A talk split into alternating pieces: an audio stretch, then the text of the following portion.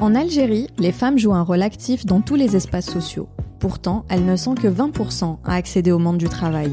Véritable atout pour la société, ambitieuses, créatives et déterminées, elles sont freinées par manque de cadre de référence, de soutien et souvent pour des raisons sociales. Si le potentiel de la plupart des Algériennes demeure inexploité, nombreuses sont celles à avoir réussi le pari de donner vie à leurs idées. Elles sont artistes, Entrepreneurs, sportives, chercheuses, artisanes. elles sont passionnées. Elles construisent l'Algérie de demain.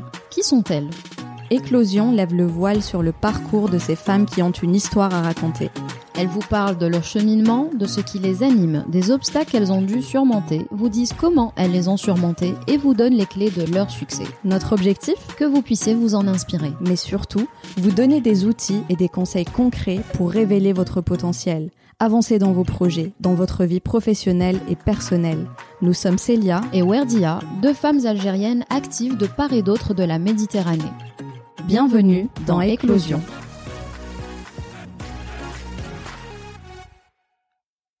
Bonjour à toutes et à tous, c'est Werdia et je suis heureuse de vous retrouver pour cette deuxième saison d'éclosion. Après le théâtre avec Zahra, nous revenons à l'entrepreneuriat avec Majda Nafisa Rahal, directrice associée de Shiftin, une agence digitale et de développement web qui a su au fil du temps se faire une place et gagner en notoriété. Majda s'est laissée porter par sa passion pour le web. Elle nous raconte comment elle a commencé à se former à l'âge de 15 ans et nous fait part de sa riche expérience. D'étudiante représentante de Mozilla à chef d'entreprise, j'ai eu face à moi une femme ambitieuse, déterminée, passionnée et enthousiaste, désireuse d'évoluer mais surtout de contribuer à l'évolution de son secteur. J'espère que cette interview vous apportera éclairage et motivation. Très bonne écoute.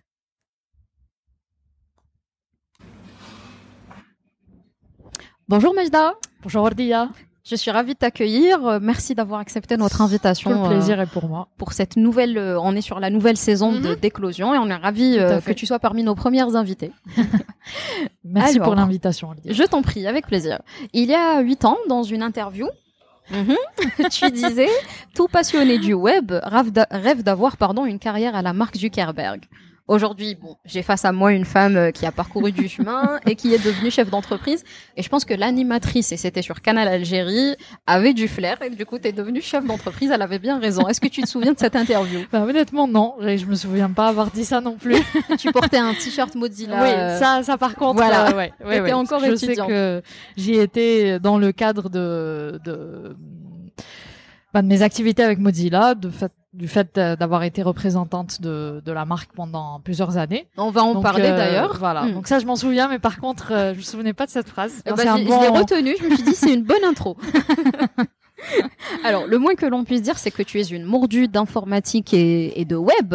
Euh. D'où te vient cette passion, sachant qu'à l'époque, Internet n'était pas aussi développé qu'aujourd'hui? En Algérie, il faut dire que ça s'est développé et démocratisé euh, assez tard comparé à d'autres pays. Mhm. Tout à fait. Ben, écoute, euh, ça- cette passion s'est développée dès ben, le premier PC qu'on a eu à la maison, euh, avec euh, aussi connexion internet qui était super lente, mais qui permettait quand même d'accéder à, à tout ce savoir en fait sur euh, sur internet. Je me rappelle très bien être tombé sur le site du zéro, Mm. euh, qui était euh, pour moi, ben, si tu veux, une trouvaille incroyable. Euh, et sur le site du zéro, on apprenait à coder. Je me suis dit, ben tiens, euh, les sites web, c'est vrai que on, on venait d'avoir accès à Internet et tiens, j'aimerais bien savoir comment on fait un site. Et c'est comme ça que je suis tombée dedans.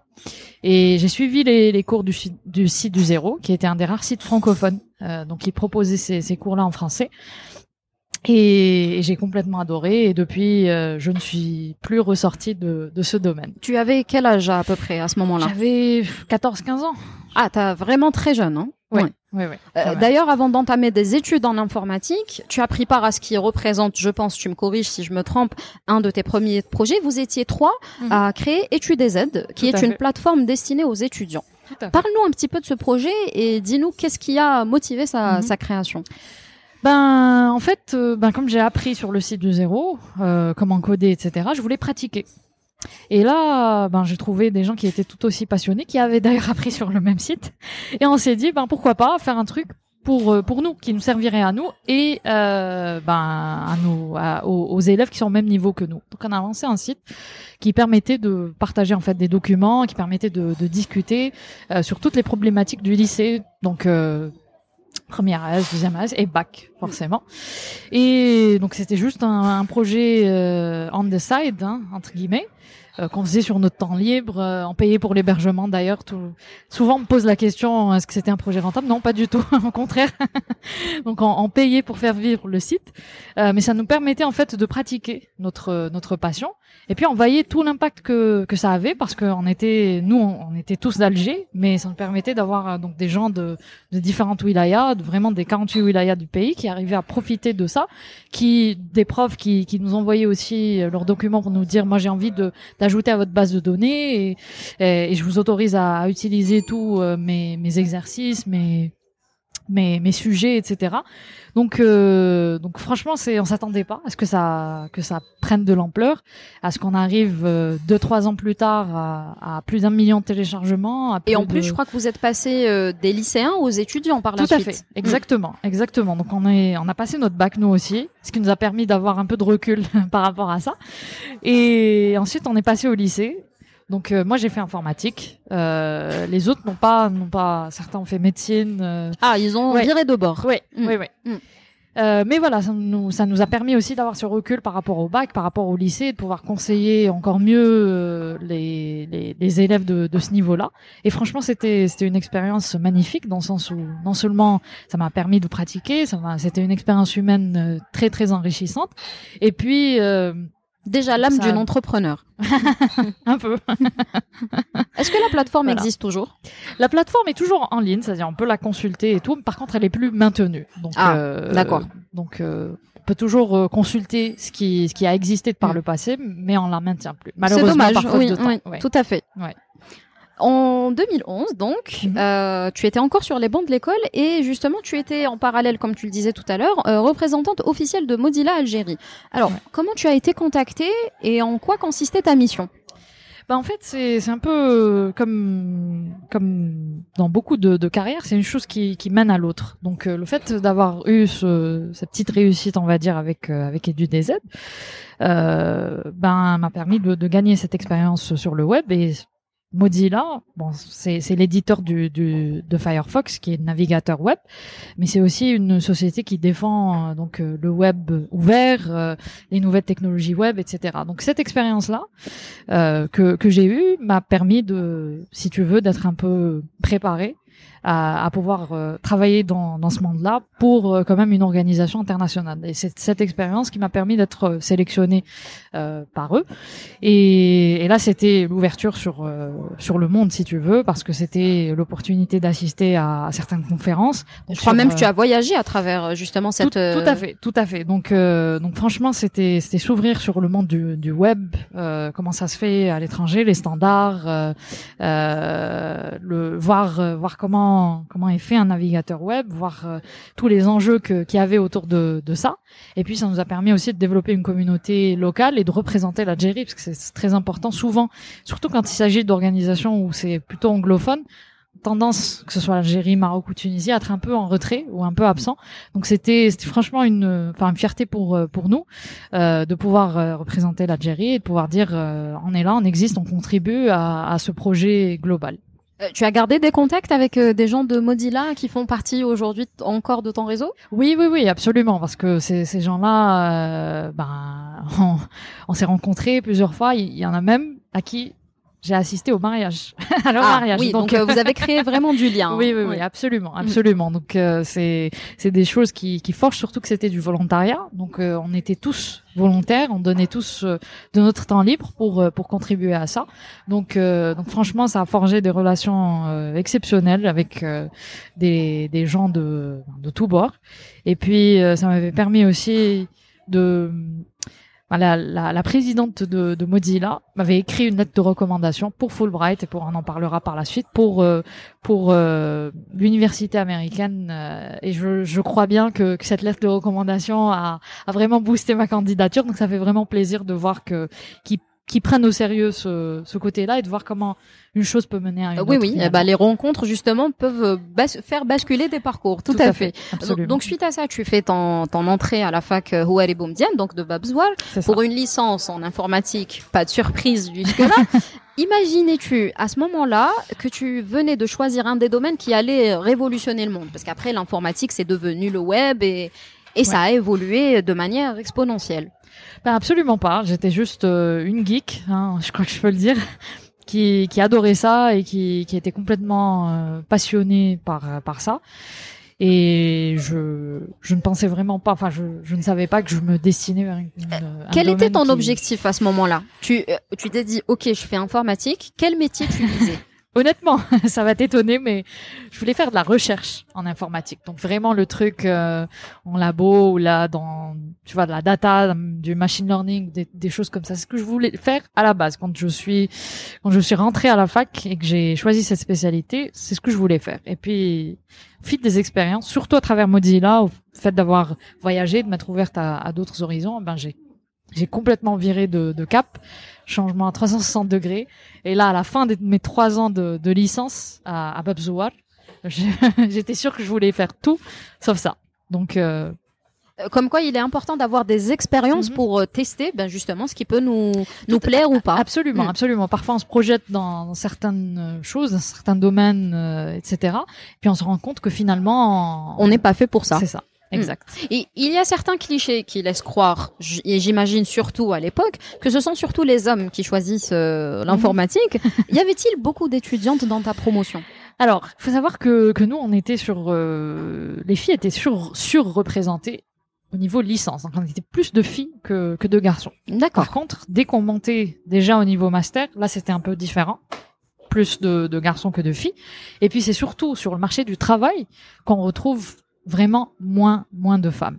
Parce que euh, et tu, tu pourras voir les statistiques sur euh, dans les- l'université il y en a beaucoup beaucoup beaucoup de femmes qui, qui font de l'informatique. Mais par contre c'est au fil on va dire des étapes donc master en doctorat pour, pour pour ceux qui veulent faire ça ou dans le monde du travail que qu'on les retrouve plus en fait. Et c'est ça Et tu penses est- que c'est le cas encore en dommage. 2020 Écoute, euh, je, je pense que oui, parce que tu sais, Bab- Babzouar, euh, un des, des avantages, c'est que comme c'est une université à recrutement national, donc tu as des gens qui, qui viennent de partout. Et du coup, j'avais des amis qui, qui venaient euh, de toutes les wilayas en, en dehors d'Alger. Et celles avec qui j'ai gardé contact, ben beaucoup, ben leur, soit leur leur père ne veut pas qu'elles travaillent, donc ils sont pas encore mariés, elles savent pas si leur mari euh, va va les autoriser à travailler. Parfois elles-mêmes ne, ne se projette pas dans ça. C'est important pour elle de faire des études, mais c'est pas nécessairement important pour elle de, de continuer à faire carrière dans, dans ça. Donc, euh, donc par, par tous ces, ces facteurs-là, surtout surtout celles celles qui, qui viennent de souvent de l'intérieur du pays, euh, ben quand elles retournent chez elles, souvent soit par euh, par la force des choses, donc leurs parents, leur milieu, etc. ne, ne le, malheureusement ne les autorisent pas à faire ça, soit par leur volonté personnelle, ou bien parce qu'elles ne trouvent pas de travail, parce que faut le dire, en dehors des, des grandes villes, en dehors de, euh, de, de des régions, tu vois, des ben voilà, des grandes villes, c'est quand même ça reste compliqué de, trouver du, du travail. Mais euh, logiquement, enfin Mhm. tu me diras, hein, t'es plus, Mhm. plus dans le bain que moi. euh, les choses ont quand même évolué dans le sens où avant peut-être, quand on parlait d'informatique, on imagine l'informaticien de l'entreprise qui fait de la maintenance, qui répare des ordinateurs. Ouais. Mais aujourd'hui, les, les métiers de l'informatique sont devenus les métiers du web. Donc euh, il y a énormément de, de spécialités. Euh, et euh, donc en entreprise aussi, ça a évolué aujourd'hui. Mhm. Bah, comme toi, on va en parler tout à l'heure. Il y a des agences de développement web. Euh, donc c'est vrai qu'il y a, il y a, y a malheureusement des parcours euh, qui ne vont pas très loin, soit parce qu'ils choisissent juste la base et Mhm. peut-être qu'ils ne sont pas passionnés pour euh, pour aller loin. Mais je pense qu'en termes de métier, on est passé de quelque chose de très euh, basique Mhm. à quelque chose où les métiers sont vraiment développés. Alors, euh, oui, tu as tout, tout à fait raison. Déjà, moi, ça fait quand même quoi, 6, 7 ans que, que j'ai quitté la fac, donc ça fait quand même, euh, quand même un bon bout de temps. Ma dernière année à Babzoual, c'était 2014. Donc, euh, j'imagine que déjà de 2014 à aujourd'hui, en 2020, hein, il y, a, y a pas mal de choses qui ont évolué. Mais l'autre point que, que j'aimerais dire, c'est que euh, à Babzouar, comme dans toutes les facs euh, d'informatique euh, ici en Algérie et même euh, un peu partout dans le monde, le web n'est pas n'est pas enseigné en tant que tel.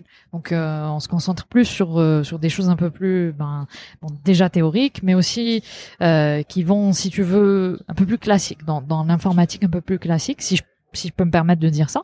Et donc, si on n'est pas passionné ou si on n'est pas curieux d'aller découvrir ça soi-même, eh ben dans notre formation, il n'y a pas ça. Donc euh, même si oui, effectivement aujourd'hui, il y a des boîtes de développement web, développement mobile euh, qui font des projets super sympas, des projets de start-up, euh, des projets pour des grandes entreprises, etc. Mais le web n'étant pas enseigné ni ni le développement mobile, et ça fait que les gens ne se projettent pas forcément dans ça juste par sauf s'ils sont curieux eux-mêmes, ils sont allés découvrir ça par eux-mêmes. Mm.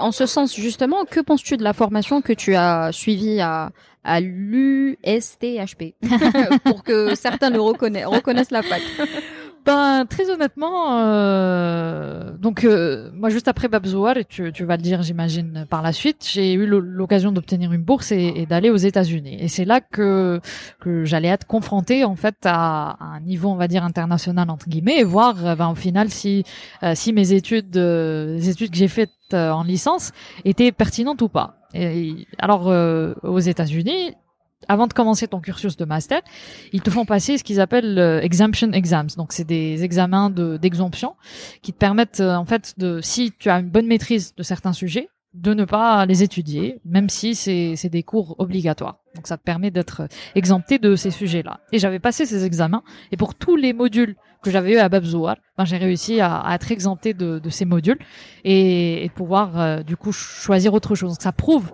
quand même qu'on est exactement au même niveau que, que des facs étrangères. Et donc ça, ça fait, ça fait franchement plaisir à, Je tenais à le souligner justement parce que euh, beaucoup de beaucoup de, de jeunes étudiants euh, en partant d'Algérie sous-estiment un peu le parcours mhm. euh, qu'ils ont ici. Alors c'est vrai que peut-être qu'il c'est vrai qu'il y a beaucoup de manques dans nos formations, que parfois on a on a moi perso dans mon parcours j'ai subi énormément de grèves, mais c'est vrai que quand on va à, à l'extérieur, on se rend très vite compte que finalement on a le niveau et qu'on peut vraiment et naturellement suivre et, et aller de l'avant et, et réussir réussir nos parcours. Donc euh, je suis contente que tu confirmes ça aussi et c'est important de le souligner parce que certains font entre guillemets, j'appellerais ça une, j'appellerais pas ça une erreur, mais je le mets vraiment entre guillemets, de parfois par exemple partir juste après le bac, mhm. alors que en fait une licence même de trois ans ici euh, peut servir de background et euh, servir à mieux avancer là-bas.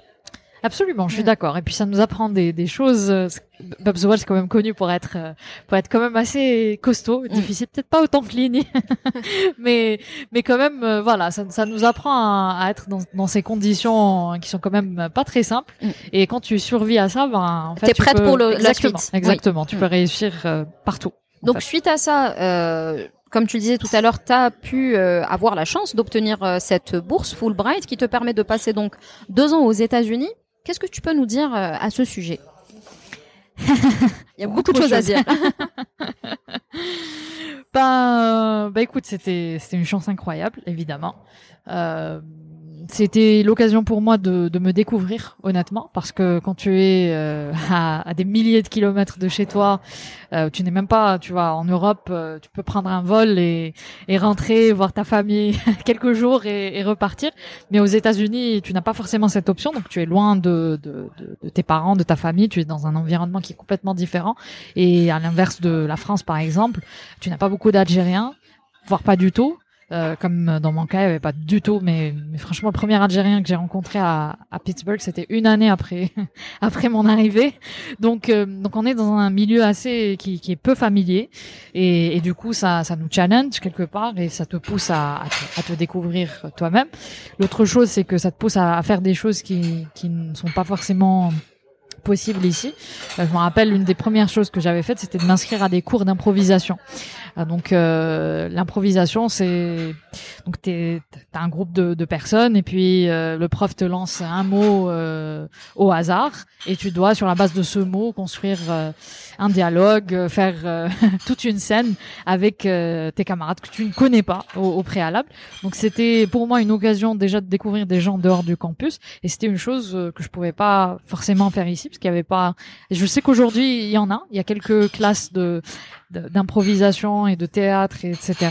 Mais moi, ça m'avait permis quand même euh, de, de, de, ben de, de découvrir euh, ce côté-là, de et de découvrir des gens en dehors de, de la fac, parce que souvent quand on y va pour des études, on reste dans, dans ce milieu euh, de la fac. Et puis voilà, de ça c'est ça c'est le côté on va dire perso, Mhm. et, et le côté études évidemment, ça m'a permis de de voir déjà l'accessibilité des, des profs, donc euh, Ils sont à l'écoute, ils ça. sont disponibles. Ça, euh, Et- et tout- tout à fait. Et ça, ça, ça fait toute la différence. Tu as des, ce qu'ils appellent les office hours, donc euh, les heures où, où le prof euh, ben, a sa porte ouverte et tu peux venir poser des questions, discuter, etc. Et l'autre chose, c'était le, les classes conversationnelles.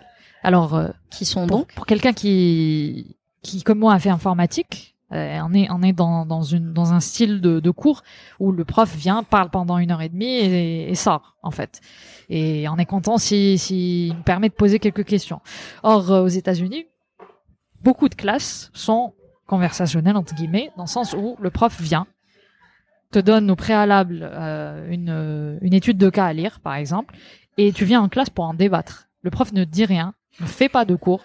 Toute la tout tout tout le tout ce module se fait se fait voilà sur euh, sur la base d'une discussion. entre Voilà. guillemets. discussion débat entre les étudiants sur la base de ce qu'on a lu, sur la base de ce qu'on a recherché et ça c'était franchement c'était différence énorme Ça pousse pour à la réflexion, Exactement, ça, j'imagine. Mm. ça te pousse à la réflexion, ça te pousse à former des opinions. Mm. Ce qui, ce qui, honnêtement, dans mon cursus de, de licence, je n'avais pas eu à, à faire ça nécessairement. Mm. Donc euh, ça, c'était, franchement, c'était un challenge d'un côté, Mm. et c'était très bien d'avoir euh, ben, ce genre de, de classe et, et de pouvoir, euh, comme tu dis. euh, développer ton esprit critique, développer des opinions sur certaines choses et, et voilà, c'était un style de classe que que j'appréciais énormément. Ah bah, c'est une belle expérience. Effectivement, le, le voyage, euh, comme on dit, euh, construit la jeunesse Ouais. et c'est bien juste.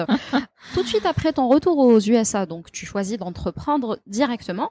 Avais-tu déjà une idée claire de l'entreprise que tu voulais créer? Oui, mais au final, c'est c'est c'est c'est pas ce que ce que c'est devenu parce que on vient en bon, je suis rentrée. Donc, ce qu'il faut savoir, c'est que moi, le master que j'ai fait aux États-Unis, c'était système d'information et analyse de données. Donc j'étais euh, même même mon projet de fin d'études, je l'ai fait sur euh, sur de la big data, sur euh, des algorithmes de machine learning, etc. Euh, et du coup, quand je suis rentrée, je me suis dit, ben tiens, c'est ce que c'est exactement ce que ce que je vais faire. C'est on va se lancer dans un truc où on va faire de la data analyse, on va proposer ça euh, à des entreprises algériennes, etc. Mais on s'est vite rendu compte euh, que que c'était pas encore demandé, qu'on n'avait pas encore atteint cette maturité, qu'on était sur un marché où les entreprises déjà peu d'entre elles avaient un site web mis à jour ou, ou un univers digital déjà pour pouvoir penser à récolter de la data, à l'analyser, à en faire, euh, à, en tirer des insights. Et du coup, voilà, très rapidement, on a dû pivoter, si tu veux, ou s'adapter à, à notre marché. Et en fait, il y avait un vide et il y avait un manque à combler. C'est ça. Mm. c'est- Et, et, euh, on a remarqué que, que ce manque à combler était plus basique que, que ce Mm. qu'on pensait auparavant.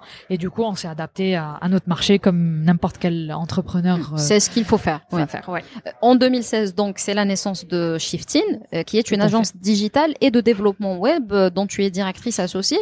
Tout à fait. Raconte-nous l'histoire de sa création. Bah, en fait, euh, donc Sh- Shoaib et moi-même, nous étions rencontrés sur un autre projet. Euh, on faisait à l'époque de, de, de notre euh, cursus universitaire, euh, on organisait un, un événement chaque Ramadan. Tu connais peut-être geektorf.com. Oui, j'en ai entendu Voilà, parler, en effet. C'est, c'est comme ça qu'on, qu'on s'était rencontrés à la base. Et du coup, on, on, on organisait ça et tout. Et puis bon, c'est, euh, moi, je suis, je suis partie faire mes études. Euh, Joaib a, a, terminé son cursus à, à. Et puis, ben, on a terminé en fait en même temps. Et, je discutais juste avant de, rentrer, je discutais avec lui et de, de fil en aiguille, on s'est dit pourquoi pas ben, se lancer et, et voir ce que ça donne. Après tout, c'est le meilleur moment pour le faire. Moi, j'étais convaincue que je ne voulais pas faire autre chose parce que ayant déjà eu des, des expériences en entreprise, même en multinationale, euh, j'ai vu que très souvent le rôle d'informaticien était relégué à de la maintenance informatique, des gens qui ramènent leur PC Voilà, pour oui. euh, pour les réparer, alors que c'était pas du tout ce que, tu ce que voyais je voulais beaucoup faire. plus loin que ça, oui. Exactement. Et du coup, j'étais sûre et je voulais pas non plus euh, me lancer dans un doctorat ou dans quelque chose comme ça. Voulais prendre un petit break des études. et du coup, j'étais convaincue que c'était le moment pour essayer. Clairement, c'était le parcours du combattant avec mes parents pour euh, pour euh, accepter l'idée tout à d'entreprendre. fait, tout à fait. Parce que Ça leur pour faisait eux, peur bah, écoute, pour eux, euh, déjà, bon, mon père ne voulait pas que je rentre parce que pour lui, euh, j'ai fait des études à l'étranger, j'ai un diplôme étranger, je dois ben, chercher mes perspectives là-bas parce qu'il y a beaucoup plus d'opportunités, il y a beaucoup plus de, de choses. Donc jusqu'à la dernière minute, pour lui, je ne devais pas rentrer, mais je suis rentrée quand même. Et puis, ben, si je rentre, je dois forcément soit travailler en multinationale, soit en entreprise, tu vois, étatique, euh, où euh, où c'est c'est c'est stable, c'est certain, c'est tout ce que tu veux. Et du coup, ils comprenaient absolument pas mon choix. Pour eux, euh, C'était une, gro- une trop grosse prise de risque. tout à fait, tout à fait. Euh, tu tu n'en sais rien. comment tu sais que ça, que ça va marcher euh, Qu'est-ce qui où sont tes, garanties euh, qu'est-ce, Vous allez mettre de l'argent là-dedans, mais mais qu'est-ce qui qu'est-ce qui vous dit que ça va marcher? Et du coup, pendant les six premiers mois, quand je rentrais chez moi, il y avait toujours une surprise de la part de mes parents qui m'attendaient, avec ma mère qui cherchait dans toutes les offres d'emploi qui pouvaient exister. Il me dit la BNP recrute, Sonatrach recrute des informaticiens. et, et, du, et, du coup, les six premiers mois, c'était comme ça. Et mon père qui me disait, mais non, déjà, est-ce que vous êtes rentable? Pas encore. Qu'est-ce que tu en sais? Peut-être tu vas, tu, tu vas mettre toute, toute une année d'en savoir plus, et puis euh, ça sera toujours pas rentable. Et puis à un certain moment, je me suis dit bon, ça doit, ça doit cesser parce que déjà tu as un stress énorme. En termes d'entrepreneuriat, Ouais, parce que c'est ça, une expérience parce que tu essaies de, euh, construire quelque chose et, et- et c'est tout nouveau et du coup tu, tu y mets tout ton cœur, tu y mets toute ton énergie et puis si en plus quand tu rentres chez toi. Tu dois gérer tu deux dois- personnes supplémentaires, c'est pas évident, je comprends. alors je les comprends complètement, bien sûr ils ont ils ont peur pour moi et ils veulent ils veulent le meilleur pour pour moi, mais voilà à un certain moment je les ai réunis, je leur ai dit écoutez donnez-moi deux ans. Si dans deux ans ça capote, ça marche pas, euh, y a, on n'arrive pas, pas de résultat. Mm. voilà, exactement, on n'arrive pas à faire euh, réussir euh, ce, ce truc. Ben, ben tant pis, je vous écouterai. Il y a aucun souci, je postulerai à n'importe quel poste que que vous voulez. Euh, mais voilà, si au bout de deux ans, par contre, ça fonctionne, eh ben vous vous ne pourrez plus rien dire et, Voilà. et, et ça aura été mon choix. Et ils ont été d'accord, donc ils m'ont donné, si tu veux, un sursis de, de deux ans. c'est dur, hein. Et voilà, sur euh, sur ces deux ans-là, on avait quand même euh, pu réaliser de, de beaux projets, dont AWA, donc les Algeria Awards. Et pourquoi je cite AWA Parce que pour mes parents, c'était tangible. Tu vois, quand je leur parle de de sites, de digital, d'applications mobiles, euh, Mhm. c'est abstrait. Mais mes parents ne sont pas informaticiens, ils n'ont rien à voir avec ça. Et du coup, pour eux, c'est abstrait. Mais quand euh, quand il y a eu les AWA, euh, qui est donc la compétition, une compétition qui récompense le meilleur du web et Oui, du les digital en Algerian Algérie. Web Awards, pour Voilà. ceux qui ne connaissent pas. Et quand il y a eu ça, et donc il y a eu les, les mois de compétition qui se sont conclus par euh, une cérémonie finale. Mm. Et, et j'ai invité mes parents à assister à la cérémonie. Et là, ils voient 500 personnes euh, qui qui viennent, des sponsors, euh, des projets dont ils n'avaient jamais entendu parler, qui sont super intéressants. Et là, ils se disent waouh, c'est c'est du concret. Euh, Il y a y a finalement quelque chose derrière ça. Bah oui, beaucoup de travail. Et, et c'est là que ça, ça les a rassurés et je pense qu'on a passé un cap Mm. euh, à travers ça. Euh, justement, je, tu me, tu me tends une perche. Euh, c'est devenu quand même un, un événement incontournable. Euh, Mhm. Vous en êtes à la cinquième édition. Euh, qui, et pourquoi, pourquoi cela vous tenait à cœur de récompenser les, les acteurs euh, et les créateurs du, du contenu euh, algérien? Alors, il faut savoir que cette compétition, c'est pas nous qui l'avons créée, nous l'avons reprise. Et cette compétition a été lancée en 2012 par d'autres personnes. Il faut savoir que moi j'ai gagné un AWA pour EduDZ. Ah, d'accord. Voilà, donc j'avais eu le trophée pour euh, meilleur site d'éducation en 2013, il me semble. Et du coup, cette compétition me tenait à cœur, étant quelqu'un qui, qui a euh, qui est passionné par par ce domaine. Euh, et après trois éditions, ben les ceux qui ont qui ont lancé ça se sont retirés, ça les intéressait plus. Et avec Shaib, on se disait, ben, tu sais, Awa, ça, ça nous tient vraiment à cœur. Lui faisait partie des organisateurs à l'époque. Moi, j'ai fait partie des lauréats à une, euh, une des éditions. Et du coup, c'est un projet qui, qui faisait tout son sens pour nous. Euh, et on s'est dit, pourquoi pas. Donc, on les a recontactés et euh, on a décidé de, de, de faire les choses en bonne et due forme et de racheter carrément la, la marque, voilà, et le concept. Et ils étaient parfaitement d'accord, euh, même que ça, ça leur faisait plaisir de voir leur euh, leur petit bébé en fait euh, continuer à grandir. Ouais, oui, c'est important. Mm. Tout à fait. Donc euh, donc voilà, donc euh, c'est parti de ça. C'est c'est quelque chose qui, qui nous tient vraiment vraiment à cœur et on trouvait ça dommage que ça s'arrêtait Mm. parce qu'on a besoin de ce genre de compétition pour créer de la concurrence Mm. saine, pour motiver les gens à se dire on va être reconnu pour notre travail Tout à fait. Et, et je pense que que ça ça a permis à, à pas mal de projets d'être euh, soit récompensés après des années de- d'efforts, soit être mis en avant et Mm. donc d'avoir euh, soit une exposition, tu vois, euh, Médiatique. Oui. exactement. Euh, Et puis soit- ça reste quand même euh, un encouragement. c'est ça, c'est très a- valorisant Voilà, ça de, motive, de se hein, dire que, un, que l'on se dise un jury oui. d'experts euh, a Mm. évalué des projets et a sélectionné mon projet comme étant le meilleur projet web dans une catégorie ou meilleur projet mobile. Donc voilà. Vous l'avez repris à quel moment Donc, est-ce que vous avez organisé la deuxième édition? Donc on a organisé la quatrième et cinquième édition. D'accord. Voilà. Euh, justement, personnellement, j'ai eu l'occasion euh, d'assister à la dernière édition. Mhm. Euh, c'était un très bel événement et ce n'est pas du tout pour te flatter. C'était organisé dans les moindres détails. C'était vraiment un, un, un événement qui pourrait faire pâlir des événements d'envergure internationale. Bah, Franchement, il y avait du beau hein. monde, c'était bien organisé, c'était beau, c'était top, c'était top, c'est tout ce que je peux dire. Donc Merci beaucoup. Je t'en prie. Euh, comment comment se construit un, un tel événement? Il y a l'idée certes, mais euh, ça demande beaucoup d'efforts. Mhm. Donc euh, c'est beaucoup de travail, euh, c'est beaucoup de choses, c'est un puzzle en fait hein, qu'il faut qu'il faut mettre en place. Comment euh, comment on y travaille? Oui, oui, ça, c'est ce qui, ce qui est sûr, c'est que on vient à un événement, on assiste quelques heures et puis on s'en va et on se rend pas compte que derrière il y a des mois et des mois de, de travail, dur toute une- labeur, tout oui. à fait, toute une équipe qui, qui a été mobilisée. D'autant que que Awa, c'est pas juste l'événement, c'est trois mois de compétition. Euh, c'est c'est des membres du jury, donc c'est un jury de- d'experts euh, qui, qui contribuent, qui évaluent des projets. C'est aussi une plateforme d'évaluation euh, qui a été réalisée par nos soins, qui permet au jury de se connecter, de donner des notes, de laisser des commentaires, de, enfin, de calculer tous les, résultats, etc. Donc c'est vraiment beaucoup de, choses qui, rentrent en jeu. Et il faut savoir qu'en 2016, bon, on était une très petite équipe, on était quasiment trois ou quatre. Mais après quelques années, on avait beaucoup plus de projets, des clients en même temps, et donc euh, de devoir aussi organiser un événement d'une telle envergure, c'était clairement un challenge, mais c'était une telle fierté pour euh, pour notre équipe de de pouvoir euh, de pouvoir réaliser ça, de pouvoir se dire euh, on l'a fait. Oui, eh ben, j'imagine, j'imagine. Euh, l'événement, euh, l'événement a pris donc euh, de l'ampleur et j'imagine que les sponsors doivent dire oui maintenant sans sans réfléchir. Comment comment cela s'est, enfin du moins comment ça s'est passé au tout début? Euh, Toi déjà quel souvenir en gardes-tu en tant que en tant que compétitrice? C'est-à-dire est-ce qu'il y avait pas mal de sponsors déjà à l'époque? Et comment euh, au moment de reprendre le relais vous avez su convaincre euh, bah, les, les partenaires? Écoute, euh, ce n'était pas une mince affaire, même si tu, tu sembles dire euh, que, que que ça devait être facile, mais pas du tout. Oui. pas du tout. Il faut savoir que ben déjà euh, on était dans une phase donc 2016 et 2019.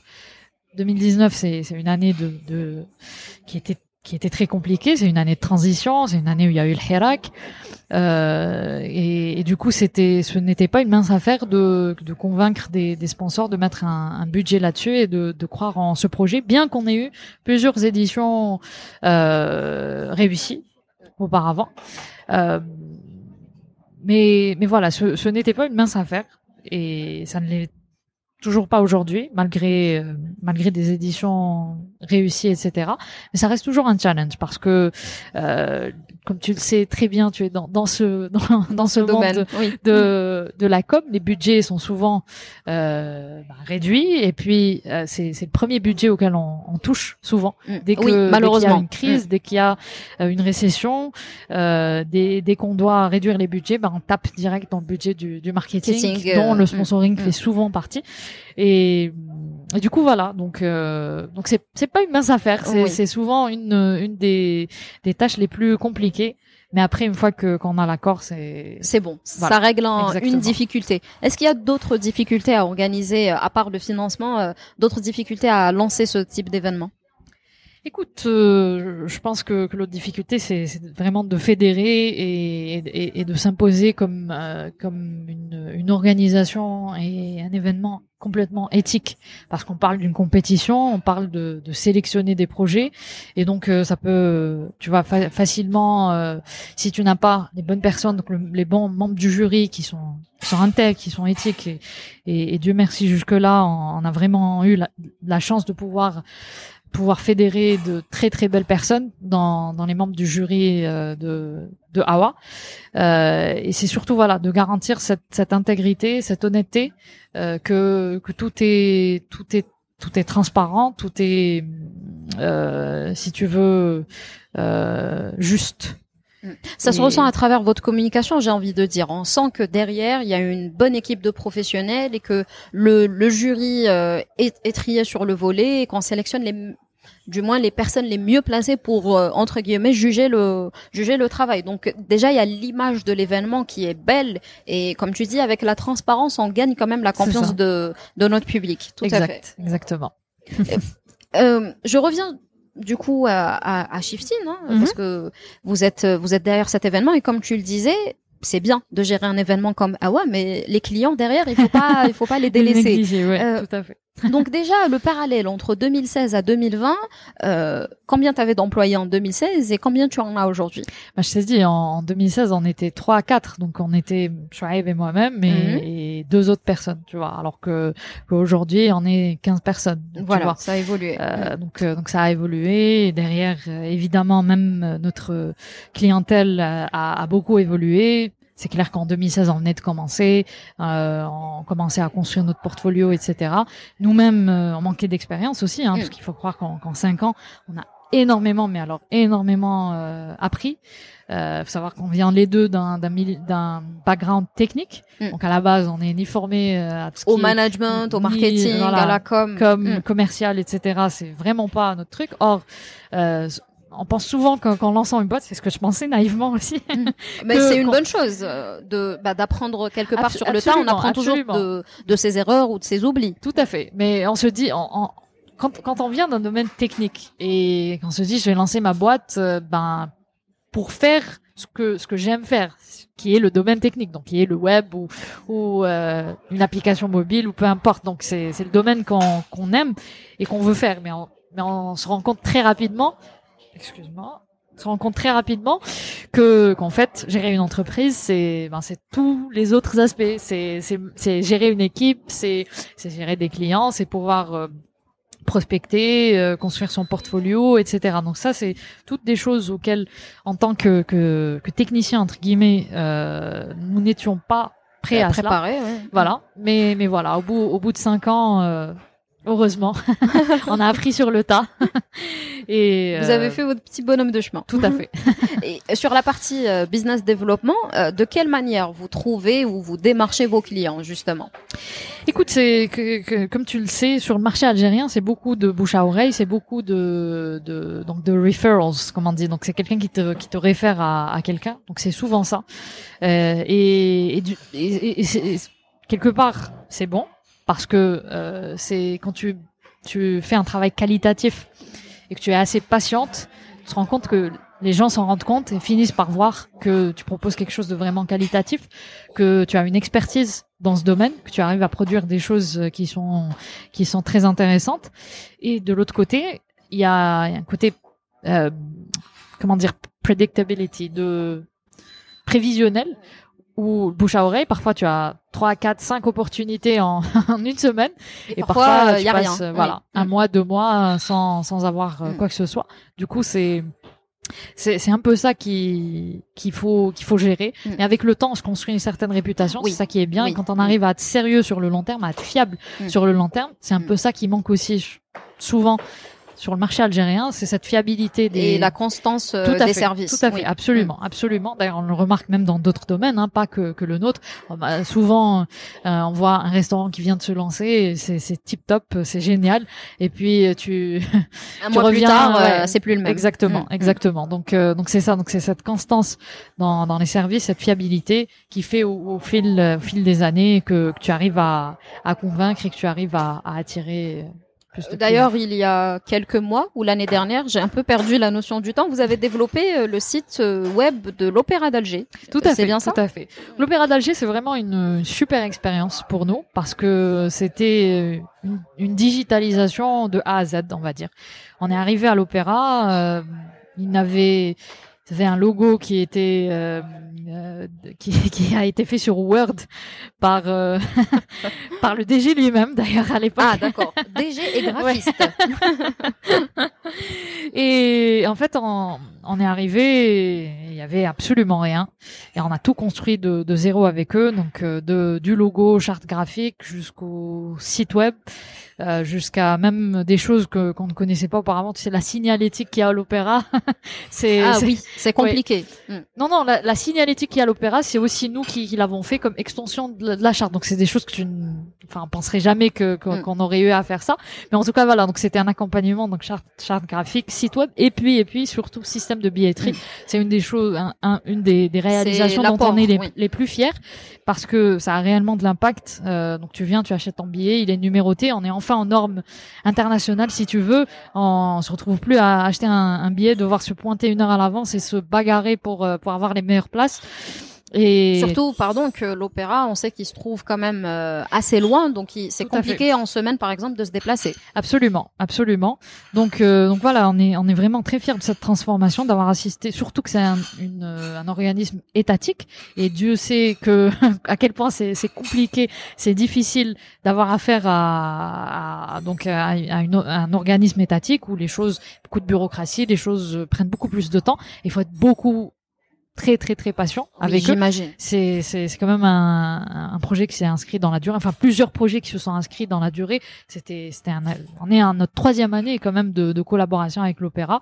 Euh, et, et, voilà comme je t'ai dit euh, c'était un accompagnement de A à Z. On s'est même retrouvé à à faire la signalétique à l'intérieur de. Euh, concrètement, le site web vous a pris combien de temps?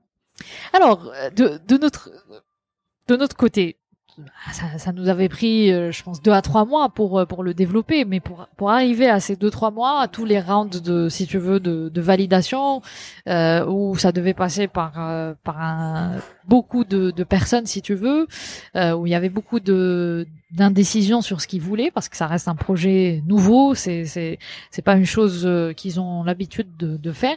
Donc c'est toute cette lenteur, si tu veux, bureaucratique qui a fait que euh, on avait beau l'avoir réalisé en, en, deux trois mois, mais on a mis peut-être une année à, à lancer, tu vois. Et à chaque fois, ils voulaient soit changer des choses, soit se dire non c'est pas encore le moment, tu vois. Il y, a, mm. aussi. C'est vrai que la digitalisation pose pas mal de problèmes aux entreprises algériennes. On commence maintenant à débloquer un petit peu les choses, mais c'est vrai que le premier pas c'est celui qui coûte le plus. Tout à fait, absolument. Et puis, tu sais, souvent, nous, en tant comme on est, on est jeune, euh, on est très impatient de, de, nature. On veut, tu, tu sais, puis tout faire tout de suite, tout faire tout de suite. Puis dans le digital encore plus. Euh, ben, on, on, veut, on veut voir, euh, tu vois, ça d'un claquement de doigts, on se dit voilà, dans deux trois mois ça va se faire, et puis on se rend compte que, ça sera long. Voilà, la réalité du terrain est tout autre. Et ça, c'est un, un, conseil euh, vraiment pour euh, tous ceux qui, qui veulent se lancer, c'est vraiment d'être patient. Hein. On vous ment pas si on vous dit soyez patient et soyez persévérant parce que c'est surtout particulièrement dans un pays comme l'Algérie, c'est vraiment ça qui paye. Donc euh, vraiment d'être euh, d'être persévérant et, et et ne pas désespérer, ne pas se dire euh, si ça n'a pas pris deux trois mois comme je l'espérais, mm. de d'abandonner directement. Oui. Bah, tu, tu me tends une nouvelle fois une perche, justement. Selon toi, comment des startups qui sont réellement innovantes peuvent concrètement naître, euh, grandir dans un environnement économique malheureusement en Algérie qui est marqué par un archaïsme bancaire, euh, des infrastructures euh, de télécommunications et d'internet peu développées et des procédures administratives qui sont quand même extrêmement contraignantes. Oui, tout à fait. Donc tu as tu as absolument raison. Je pense que le premier facteur, c'est la détermination de, ben, de, des, du ou des fondateurs. Euh, donc la personne qui lance le projet, elle doit pas baisser les bras rapidement parce que ça, faut être préparé à, si tu veux, à, à la bataille ou à la guerre euh, entre guillemets et, et, ne pas et ne pas lâcher. Donc ça c'est ça c'est le premier point. Euh, le, le, deuxième point, c'est, de se préparer à ce que forcément ça prenne plus de temps euh, que que ce qui était prévu au départ. Euh, sans, sans, se, sans se décourager. Et se dire que des obstacles, il y en a partout. Ils peuvent peut-être pas être de la même nature ailleurs, mais tu auras d'autres obstacles si tu devais te lancer ailleurs. Tu auras peut-être un, un, obstacle culturel où tu connais pas forcément ton marché, où tu connais pas la culture euh, locale. Tu auras peut-être, euh, tu vois, d'autres d'autres types d'obstacles. Et aussi, ce que j'aimerais dire, c'est que tout ce qui est bureaucratique, ça se surmonte. C'est que c'est vrai que ça te ralentit, c'est vrai que ça te met des bâtons dans les roues, que ça te décourage parfois, mais c'est surmontable. C'est pas, tu vois, c'est pas un truc euh, euh, que que tu ne que tu ne pourras jamais dépasser ou quelque chose comme ça. C'est juste une étape que bah, que tu passes et et finalement, ça apprend cette patience qui est nécessaire à l'entrepreneur. Tout à fait, tout à fait, exactement. Cela fait maintenant donc quatre ans que Shiftin. Euh, bientôt cinq ans. Bientôt cinq ans. Ouais. bientôt un anniversaire. Alors, quelles sont les évolutions qu'a connues Shiftin concrètement? Il me semble, tu me corriges si je me trompe, qu'au départ, par exemple, vous ne faisiez pas de marketing digital. Ouais. C'est ça? Tout à fait. Donc, quels sont les services qui existaient au départ euh, et qui ont finalement évolué et laissé euh, euh, laissé place à d'autres Mhm. services? Alors euh, au départ, on faisait on faisait du web et du mobile. Ben, ça vient de un peu de, de notre expertise, Forcément. si tu veux, vu que qu'on a fait informatique et tout, que les fondateurs viennent de ce milieu-là, si tu veux. Et, puis on, on s'est vite rendu compte que en fait site web, application mobile, c'est ben, c'est c'est très bien, mais ça fait partie d'un environnement digital Mm. dont la communication digitale fait partie, tu vois.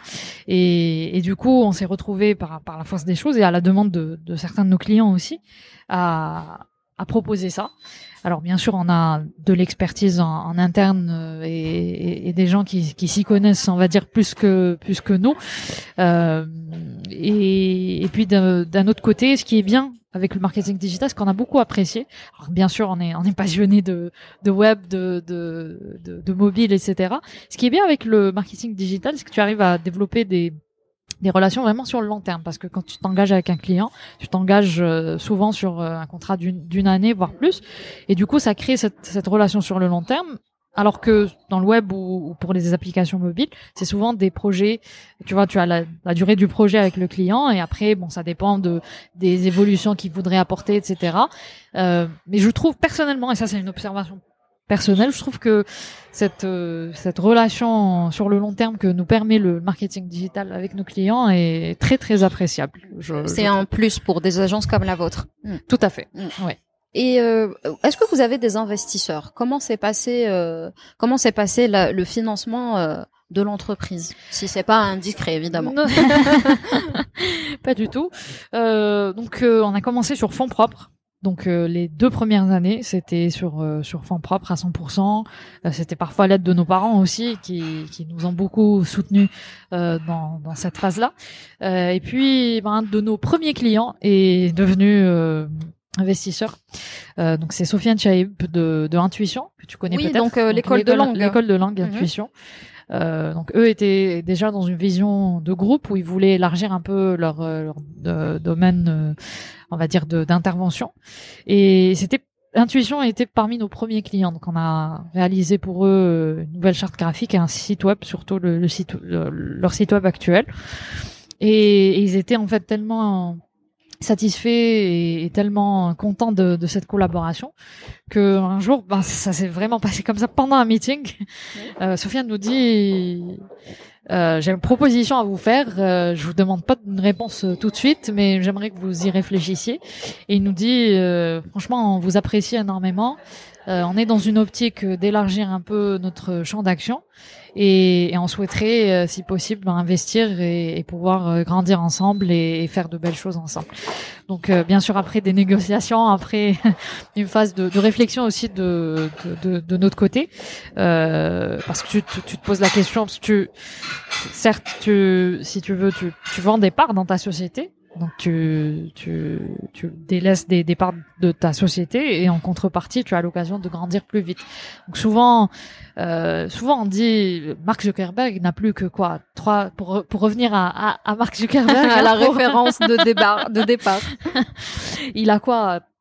4-5% de Facebook, mais ça reste 4-5% de Facebook et ça représente euh, un, un, un montant énorme en soi, même si le pourcentage reste très faible maintenant qu'ils ont eu euh, des rounds et des rounds d'investissement. Alors on prétend pas être Facebook, pas du tout, mais mais parfois on se dit que il vaut mieux peut-être avoir tu vois, un certain pourcentage de quelque chose de plus grand, que, et qui évolue surtout, qui mm. évolue et qui, qui arrive à grandir, que euh, tout ou 100% de, de quelque chose de, de plus petit.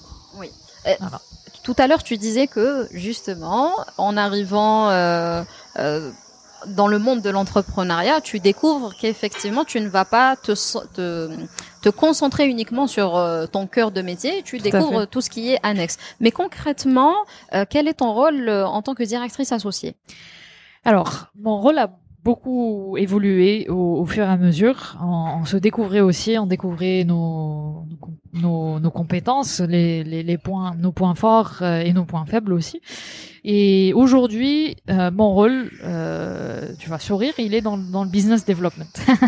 Donc, il est dans dans le fait de d'accompagner euh, des, des, des, prospects jusqu'à ce qu'ils deviennent clients, de préparer euh, des offres, euh, de prospecter, même si on fait très peu ça, comme je t'ai dit, la majorité de notre notre business vient de des euh, des, des, recommandations et du bouche à oreille des, des clients qui sont satisfaits ou de personnes qui ont eu l'occasion de, de, travailler avec nous. Donc c'est mon rôle principal aujourd'hui. Alors pas que évidemment. tu mets un peu la main à la pâte hein euh, dans le codage, le développement, le conseil, j'imagine. Plus maintenant. Ah. Plus maintenant. Euh, donc euh, je suis, j'interviens plus euh, sur les aspects stratégiques, ayant vu et en pu voir euh, la, réalisation de plusieurs projets, donc de A à Z. Donc j'ai un certain recul euh, par rapport à mes équipes et ça, ça me permet d'intervenir sur le volet stratégique pour euh, pour nos clients. Parce qu'une une des différences qu'on voulait apporter sur sur ce marché, parce que de, du web et du, du mobile, il y a beaucoup de gens qui, qui le font, mais nous on voulait vraiment euh, que les entreprises avec lesquelles on travaille abordent ce volet-là de manière stratégique. On fait pas un site web juste pour faire un site web, on fait pas un site web parce qu'on est en 2020 et qu'il faut, être connecté. Voilà, qu'il faut être connecté.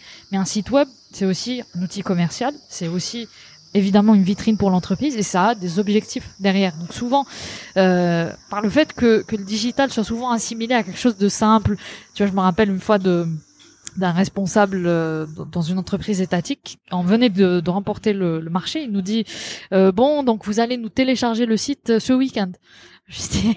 Télécharger le site. Oui, je pense que ça doit être dur à entendre euh, quand on est dans, dans, dans ce domaine. Donc, euh, donc malheureusement, il y a beaucoup de, si tu veux, de préjugés sur ce, comme quoi c'est facile, on appuie sur un bouton, top, euh, c'est fait, c'est une machine voilà, c'est fait, un site sort. Or non, quand on veut faire bien les choses, parfois ça prend, tu vois, ça prend plusieurs mois, plusieurs semaines, euh, voire plus quand on est sur un projet de digitalisation qui, peut prendre carrément des années. Et du coup, nous, c'est un peu notre, valeur ajoutée, c'est de considérer ces, métiers-là comme stratégiques, comme complètement, euh, si tu veux, qui font qui sont partie prenante de la stratégie globale de, de l'entreprise, chose que qui, qui manque en général euh, sur euh, sur le marché. Et quel type de profil vous avez euh, chez Shiftin maintenant? L'équipe a grandi, comme tu le disais tout à mhm. l'heure, mais en, par exemple, combien vous avez de développeurs Quelles sont les, les spécialités que vous comptez dans votre équipe? Oui, alors on a des, des, développeurs web, des développeurs mobiles, on a des UI UX designers, donc ceux, ceux qui, qui font le design des, des interfaces euh, graphique. Pour être sûr qu'elle soit ergonomique pour ceux qui ne sont pas très. Euh... Exactement, tout à fait, tout à fait. Et bien sûr, on a on a des analystes aussi, donc euh, ce qu'ils font euh, forcément quand on développe un site web ou bien une appli, on a besoin d'avoir euh, ben, les, les, les datas derrière et de se dire euh, bon est-ce que c'est visité, est-ce que je, je, peux optimiser mon référencement sur un moteur de recherche, etc. Donc on a cette compétence là. Et puis dans le côté marketing digital, on a aussi chef de projet, CM, graphiste évidemment pour pour ce, ce volet là. Oui, une équipe complète en fait et euh, qui, euh, qui répond à tous les besoins dans les métiers euh, du web. pour faire écho à la question que je t'avais posée tout à l'heure, mhm. est-ce qu'il y a des femmes et est-ce qu'il y en a beaucoup dans ton équipe Jusqu'à très récemment, on était sur du 50-50 par pur hasard. C'était pas voulu ou quoi que ce soit, mais mais voilà. Donc il y a toujours eu ce, cet équilibre dans l'équipe et c'est c'est c'est une richesse pour euh, pour nous. Euh, mais voilà, pour être honnête, ça n'a jamais été fait sciemment. Euh, c'est pas comme si quand on avait des quotas, on n'est pas à ce niveau-là, on n'est pas oui, bien sûr, oui. Mais mais voilà, mais on a on a on a la chance d'avoir plusieurs collègues femmes. Euh, ça rassure justement par rapport au ratio dont on parlait euh, tout à l'heure. Ça veut dire que maintenant il y a des femmes euh, bah, qui vont au bout de leur passion, un peu comme toi, et qui finalement choisissent de faire carrière dans, dans ce domaine. Tout à fait. Il y en a mm. de, il y en a de, de plus en plus. Alors c'est clair qu'on aimerait peut-être qu'elles soient aussi représentées que, dans la fac, mm. surtout que qu'elles sont souvent brillantes. Hein. Souvent, les, les, les meilleures euh, de, de la classe sont, sont des filles. Euh, et du coup, voilà. Mais, mais reste que, clairement, il y a... Y a Ça reste faible. Y a, mais il y a clairement une évolution, comme tu le disais tout mm. à l'heure, euh, sur ce volet. C'est une bonne chose et j'espère vraiment que, que ça va évoluer. C'est très important. Euh, pardon. Quels sont les projets de l'entreprise aujourd'hui? Quels sont euh, les souhaits d'évolution, peut-être? Bonne question. On en débat souvent avec Drive. euh, ben, honnêtement, nous, on, se compare souvent aux, agences euh, qui, font ce qu'on appelle ailleurs digital product agencies, donc des, des agences qui produisent des produits digitaux. Enfin, c'est pas très en français, ça ça le fait pas trop, mais mais voilà, pour nous un, un, site web ou une appli mobile ou etc. Comme je l'ai dit, ça fait partie d'un environnement, d'un écosystème de, de la marque.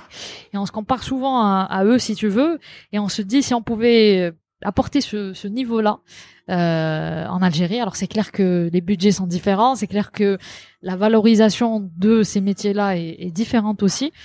Euh, mais, mais très honnêtement, on, aimerait euh, notre objectif, si tu veux, ou la finalité, ce serait, euh, ça serait de pouvoir produire en Algérie des, des sites, des plateformes web, des plateformes euh, mobiles qui, qui soient vraiment, vraiment au même standard que, que l'international. Parce que ce qu'on a remarqué, c'est que autant les métiers du, de la com pur métier de, de la com sont très développés. Tu vois, la publicité, réalisation de, tu Tout vois, à fait. les spots, etc. Ça, c'est des métiers qui, qui, qui, sont bien établis en Algérie. Et du coup, les annonceurs et les entreprises font confiance à, à des boîtes étrangères, à des boîtes, pardon, algériennes, parce qu'elles arrivent à produire une qualité, de belles choses, hein. voilà, exactement, de très belles choses et une qualité. Tu n'as pas besoin d'aller à l'étranger pour euh, pour euh, retrouver euh, une qualité une excellente qualité, tu vois, donc euh, pas besoin d'aller ailleurs. Et souvent, dans, dans les métiers, tu vois, particulièrement dans le développement, euh, il y a encore cette euh, ce préjugé, cette misconception, je sais pas comment dire ça, ce, comme quoi une, une incompréhension. C'est ça. Hein, comme quoi on peut pas faire de ben, une plateforme web ou, ou, mobile en Algérie qui soit à la hauteur de ce qui se fait ailleurs. Et du coup, pour pour des multinationales ou quelque chose comme ça, doivent aller chercher à, mm. l'extérieur et parfois même en Tunisie ou, au Maroc pour développer ces solutions, alors qu'on a des acteurs ici et des compétences qui peuvent exactement le faire. Et, des, mm. et, des compétences euh, locales qui qui peuvent euh, qui peuvent faire d'excellentes choses euh, et c'est ça qu'on veut quelque part euh, prouver on veut prouver que qu'ici mm. en Algérie avec des compétences algériennes euh, qui d'ailleurs quand elles partent finissent toujours par euh, par briller et par euh, par mm. être les meilleures. Mm. Euh, avec des compétences algériennes, on arrive à faire des produits digitaux, ce que je disais. Donc produits mm. digitaux, c'est vrai que ça ça se dit pas trop, mais oui, mais on on, on en comprend, on en saisit le sens, oui. Voilà, qui soit vraiment au, au standard international. Ah bah, j'espère qu'on arrêtera, on va dire, de se mettre ces barrières parce que euh, là déjà depuis 2015 jusqu'à 2020, on a on a quand même euh, constaté une certaine évolution du domaine euh, digital. Donc j'ose mhm. espérer que ces barrières vont tomber, que d'autres compétences vont continuer à, à, évoluer et à apparaître pour construire ce, que, ce, ce dont tu parles justement. Je l'espère aussi. Qu'est-ce que qu'est-ce que tu apprécies le plus dans dans ton métier?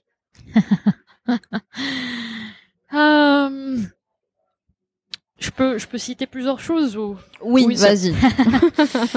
ben, premièrement, euh, comme on est une agence, on a l'occasion de, de, toucher à des projets dans pas mal de secteurs. Et ça, franchement, pour euh, surtout pour une euh, personne euh, jeune, c'est très très intéressant parce que tôt dans ta carrière, tu as l'occasion de, de voir, euh, tu vois, euh, le pharma, l'automobile, euh, euh les, le FMCG, etc. Donc tu as l'occasion vraiment de d'explorer plusieurs domaines. Ça, je trouve que c'est une une des choses, les, une des meilleures choses dans dans mon métier, une des choses que que j'apprécie le, le plus. La deuxième chose, c'est à quel point euh, ça, ça te pousse à apprendre. Parce que comme je t'ai dit, euh, on a commencé en tant qu'informaticien qui qui aimait leur métier, qui qui voulait en, en faire euh, ben, un projet entrepreneurial. Et puis tu te retrouves à à donc à, à gérer une équipe, à, à devoir construire une offre commerciale, à devoir faire ben, le marketing de, de ton entreprise, à devoir euh, donc euh, construire ton réseau, faire du networking, euh, à, à, à te dire euh, ben, il faut que je, je mette en place des process pour euh, pour mon entreprise. Et donc tu grandis, tu mûris à une vitesse absolument incroyable. Et je suis sûre que aucun autre poste euh, ne m'aurait ne m'aurait permis de, de grandir dans autant de, de, de si tu veux de volets euh, différents que que l'entrepreneuriat et que ce, ce projet de Tu as connu Ah, les nuits blanches de l'entrepreneur? Beaucoup? Un peu? Beaucoup trop. Mon horloge biologique est complètement Ah d'accord. déréglée. Donc tu dors le jour où tu vis la nuit ou même peut-être que tu dors pas du tout? pendant une euh, une période de, de lancement j'avais donc un forcément les périodes de lancement de, de, de projets sont, sont, sont des périodes charnières où tu es tout le temps en contact avec ton client. Et du coup, j'avais une cliente qui me disait, mais toi, tu dors pas, je comprends pas. Tu m'envoies un truc à 3 heures du matin et puis à, à 8 heures du matin, je t'ai au téléphone. C'est quoi le... C'est quoi le secret Ouais. Quand, quand est-ce que tu dors Quand est-ce que... Mais, mais voilà, quand... euh, En fait, quand, euh, quand on lance un projet pareil, on, on y pense jour et nuit. Et, et, et ça nous... En fait, on n'arrive pas à, à- à s'endormir.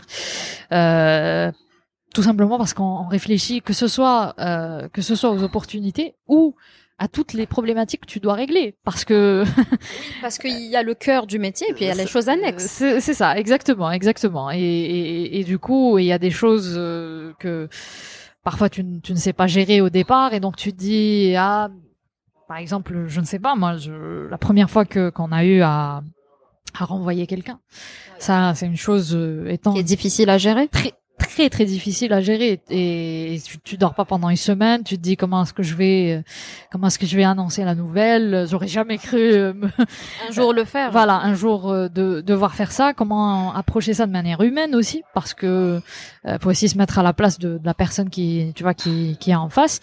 Et ça, c'est des choses, comme je t'ai dit, qui te permettent, permettent de mûrir. Mais c'est aussi des choses qui, qui, qui te font passer des, des nuits blanches. Donc c'est non seulement le, le travail, bien sûr, pour, pour lancer un projet, pour mettre une entreprise sur les rails. Euh, il faut savoir que la plupart des entreprises échouent au bout de deux ans. Donc déjà de, de, de survivre, de, de, fêter son cinquième anniversaire, c'est c'est une, une chose qui te rend super fier quand tu sais tous les obstacles que, que tu as relevés, tout ce que tu as dû sacrifier euh, pour en arriver là.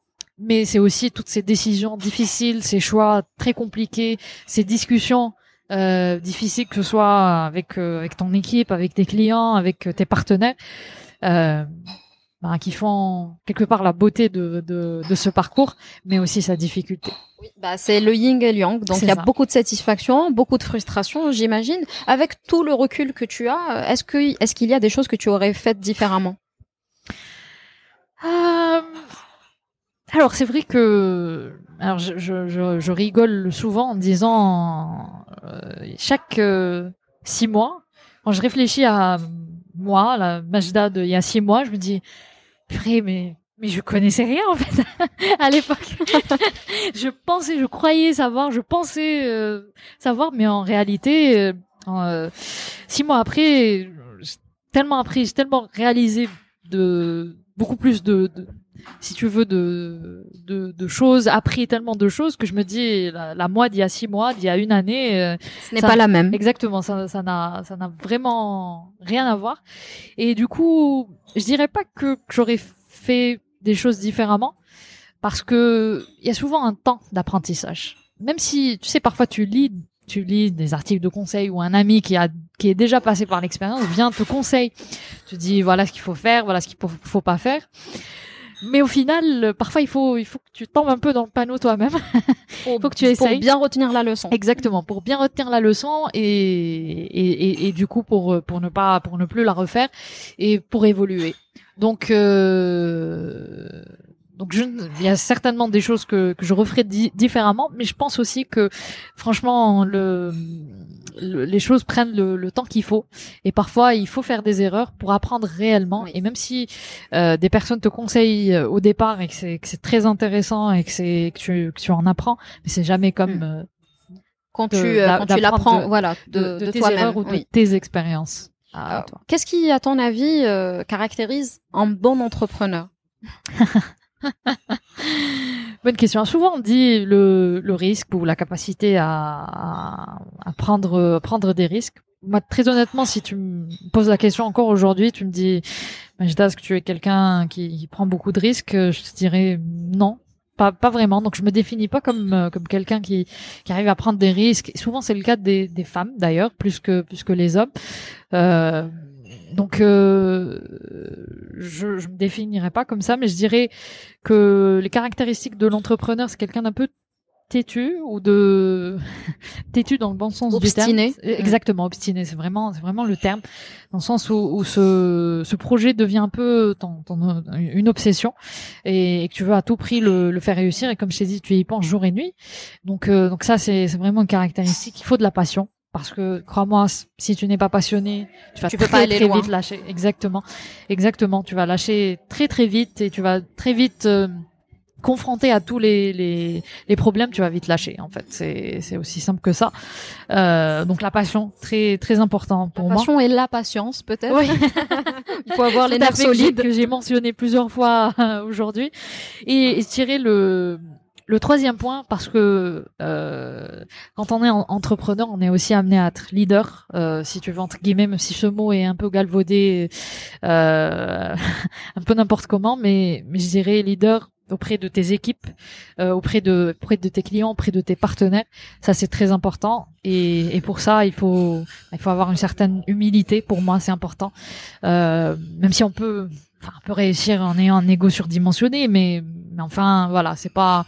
Euh, J'ai toujours trouvé les personnes qui ont cette humilité euh, arrivent à réussir euh, plus et mieux peut-être. Il y a quelque chose euh... dans l'entrepreneuriat, surtout quand on a des collaborateurs, de, de fondamentalement humain qui nous permet de mieux avancer. Tout à fait, absolument, absolument. Je suis, je suis parfaitement, parfaitement d'accord avec ça.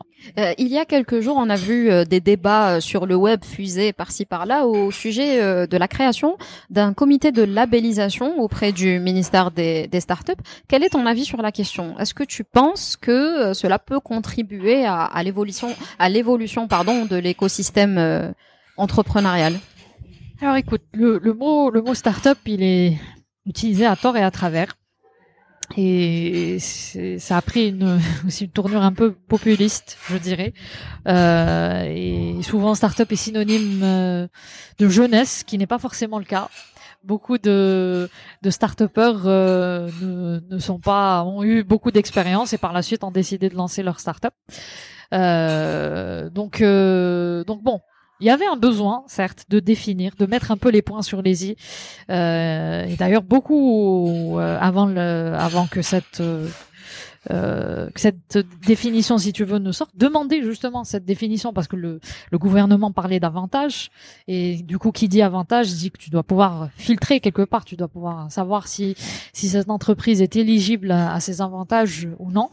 Euh, donc ça, ça c'est le bon côté, c'est-à-dire il fallait euh, quelque part définir ça pour pouvoir dire euh, ok, euh, toi tu, tu corresponds à à définition de start-up ou pas, parce que souvent même nous par exemple Shift In, Shift In est une agence, donc c'est pas une c'est pas une start-up, une start-up c'est censé être une entreprise à fort potentiel de croissance euh, où euh, tu, tu lances ton projet, tu trouves ton business model et tu arrives à, le répliquer euh, de sorte à avoir une, une, croissance exponentielle euh, très souvent. Alors qu'une agence, ben c'est c'est pas vraiment ça. Tu grandis au fur et à mesure de, de tes clients, donc c'est une c'est une euh, c'est c'est c'est une courbe qui qui est beaucoup plus euh, tu vois classique si tu veux de de croissance et puis tu tu crois aussi en rajoutant plus de, de personnes à ton équipe, etc. Donc il y avait ce besoin-là de, de définir, si tu veux. Surtout que, comme je t'ai dit, il y avait des, des avantages à la clé. Ce que je déplore, c'est encore une fois la bureaucratie. C'est euh, comité de je ne sais quoi composé de 10 000 ministères euh, qui doit statuer sur ça et, et, qui sont peut-être trop à l'extérieur de cet écosystème pour juger ou pour attribuer ce type de label. Absolument, absolument. Donc c'est c'est vraiment ça que, que je déplore. Donc ça va créer enfin j'espère me tromper hein, j'espère me tromper et, essayons de, de, de, rester optimiste mais mais voilà ça c'est quand même dommage de voir euh, voilà tout tout ce listing tous ces ministères qui doivent euh, intervenir euh, pour dire voilà pour pour octroyer ce, ce label. Moi il me semble que qu'il y avait moyen de de faire plus simple. Après je suis pas non plus experte de dans dans ce domaine mais là où je vois tu vois la bureaucratie, des procédures qui n'en finissent pas, euh, ben tu vois des, des, entrepreneurs qui sont découragés et puis euh, surtout quand on parle de start-up, de barrières qu'autre chose. C'est ça, c'est ça, exactement. Et ça ouvre la porte à tu vois à un ensège bis. On, a vu l'ensège, c'est l'ensège est, en soi, c'est c'est c'est quelque chose de, de de, de, génial, tu vois. Si, si, tiens, si je, si, si je devais euh, refaire les choses, bah je, je me lancerai peut-être avec l'ANSES, tiens, parce que avoir une exonération fiscale sur plusieurs années, euh, pouvoir te construire sans devoir payer énormément de, de taxes, et, de taxes. avec une fiscalité très très lourde ici en Algérie, c'est c'est ça aurait été génial. Mais du coup, l'ANSES, c'est génial, ça te ça te permet de d'avoir un petit fond, si tu veux, de, de, de roulement ou de, de pour lancer ton, ton projet. Et puis surtout, surtout, ça te donne des avantages fiscaux qui sont très intéressants. Mais on, mais on sait très bien ce que ce que ça a donné malheureusement. Et c'est aussi le même système de comité, de trucs, de qui statut, etc. Malheureusement, je trouve que c'est c'est manière de faire euh, n'ont pas prouvé leur efficacité par le passé. Mm. Et donc, j'espère en tout cas me tromper, comme je t'ai dit, et que et que ça sera un peu plus fluide et un peu plus euh, euh, et, et un, peu plus euh, comment dire simple oui, plus que simple, que ce qu'il n'y paraît. Mm. Surtout que quand on parle de start-up, mm. qui dit start-up dit innovation et donc l'innovation ça, ça va très vite mm. si tu dois passer six mois à obtenir euh, ou une année ou je ne sais combien à obtenir ton label l'idée peut euh, très vite devenir obsolète aussi ça. oui exactement mm. et je pense que il est nécessaire aussi de s'adapter ok l'administration est nécessaire pour enregistrer les entreprises être sûr qu'elles soient réglo mais aujourd'hui il y a internet justement le web a pris beaucoup de place euh, dans nos vies il faudrait penser à, à à digitaliser aussi ces, ces, procédures administratives pour faciliter la tâche et arriver à, à construire un, un écosystème euh, euh, entrepreneurial qui est solide et qui, euh, qui s'élargit au fur et à mesure et, et, qui est encourageant plus que décourageant. Absolument, mmh. tout à fait, je suis parfaitement d'accord. Si tu avais un message à faire passer à nos auditeurs et auditrices, lequel serait-il? Euh, le, le, fil conducteur pour moi de, de tout mon parcours jusque-là, mon petit parcours, euh, c'est le fait d'être toujours ouverte à l'apprentissage. Euh, je, je, je, te l'ai dit en, en, commençant en lançant Shift In, euh, on était plus des informaticiens, on ne connaissait que notre domaine principalement, mais c'est le fait d'être curieux, de s'ouvrir à, à, beaucoup de domaines, surtout surtout tôt dans dans dans votre carrière, c'est c'est une chose euh, qui n'a pas de prix. Et continuez d'apprendre au quotidien parce que parce que apprendre, c'est pas qu'à la fac, c'est pas qu'au lycée, c'est pas qu'à l'école. Apprendre, c'est c'est tous les jours, c'est en lisant des livres, c'est en écoutant des podcasts comme euh, comme Éclosion. Merci pour le clin d'œil. D'ailleurs, les podcasts, c'est c'est parmi les, les, les canaux, si tu veux, qui m'ont le plus permis d'apprendre parce que euh, c'est un canal que tu peux consommer sans temps additionnel. C'est ça qui est génial, c'est que tu es dans les moyens de transport, tu es, tu conduis, euh, tu es en train d'attendre des heures euh, dans une administration et hop, tu as un podcast dans les oreilles et tu, ça te permet d'apprendre, ça te permet d'évoluer. Et donc sans apprentissage, on n'évolue pas, on stagne. Et donc si j'avais un message à faire passer, c'est restez curieux, euh, apprenez, apprenez autant que vous le pouvez pour aussi longtemps que, que vous le pouvez. L'apprentissage, ça ne s'arrête absolument pas à la fac et, c'est ça qui fera la différence euh, sur euh, sur le long terme. Euh, et voilà, restez curieux et continuez d'apprendre. Je rebondis sur sur les podcasts. Il y a sûrement des passionnés de, de web, d'informatique de manière générale qui nous écoutent. Est-ce que tu as deux, un, deux, trois, voire plus, hein, podcasts à conseiller, à recommander? Écoute, il y en a un que j'apprécie beaucoup qui, a été lancé par Reid Hoffman de LinkedIn, donc le fondateur de LinkedIn, qui s'appelle Masters of Scale. Euh, donc ça parle de tous ceux qui s'intéressent aux, aux, startups, puis absolument génial. Et puis il est super bien réalisé aussi, donc c'est agréable à écouter. Et puis c'est des interviews euh, donc le modérateur est Reid Hoffman, donc c'est lui qui pose les questions, etc. Et euh, euh, bah, en face de lui, tu as le fondateur d'Airbnb, tu as Mark Zuckerberg, tu as tu as toutes les tu vois les, les, plus belles startups, on va dire aux États-Unis et de par le monde qui l'interviewent et, et c'est super bien réalisé et c'est un, podcast que je conseille. Parfait. Bah, ça permet euh, aussi d'ouvrir des parenthèses intéressantes. En Algérie, on a également euh, deux podcasts. Euh, donc, il y a Khibra, par Anis Mohamedi. bon, c'est entrepreneuriat de manière générale, mais c'est toujours intéressant. Et il y a aussi Take Up de Ramiz de... Mouchi. J'espère que je me trompe pas en prononçant le, le nom. Ça. Qui accueille aussi, qui arrive à avoir justement des interviews assez intéressantes de profils algériens et, d'autres qui se trouvent aussi à l'étranger. Donc, on vous les recommande si vous êtes dans le domaine de la tech ou de l'entreprise Absolument, ils sont très très intéressants et, très bien faits et, chapeau à vous tous hein, mm. qui qui qui êtes euh, on va dire les pionniers de du podcast en Algérie. exactement, du podcast en Algérie. Franchement, bravo et, mm. je l'espère euh, bah, bonne continuation et beaucoup de réussite. Merci beaucoup. Euh, justement, euh, je rappelle à nos auditeurs et auditrices que Éclosion justement vient dans le cadre du programme Aswat lancé dans lancé euh, par euh, l'Institut Goethe, a pu euh, tirer son épingle du jeu aux côtés de, de, de ils ont fait une sélection, sélection pardon,